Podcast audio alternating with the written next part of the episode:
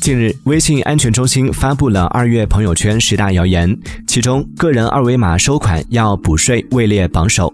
微信支付表示，三月一号后，个人收款二维码仍可继续使用，其中部分具备明显经营行为的用户需按照规定升级为经营收款码，平台会在用户升级前保留一段时间作为过渡期。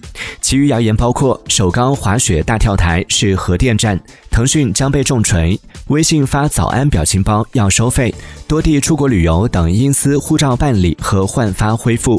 空气炸锅会致癌。猎豹是裁判系统摄像机。空腹吃水果能杀毒抗癌。有人从香港游泳偷渡到深圳湾被捕。异地不返乡人员扫码申请补贴四千元。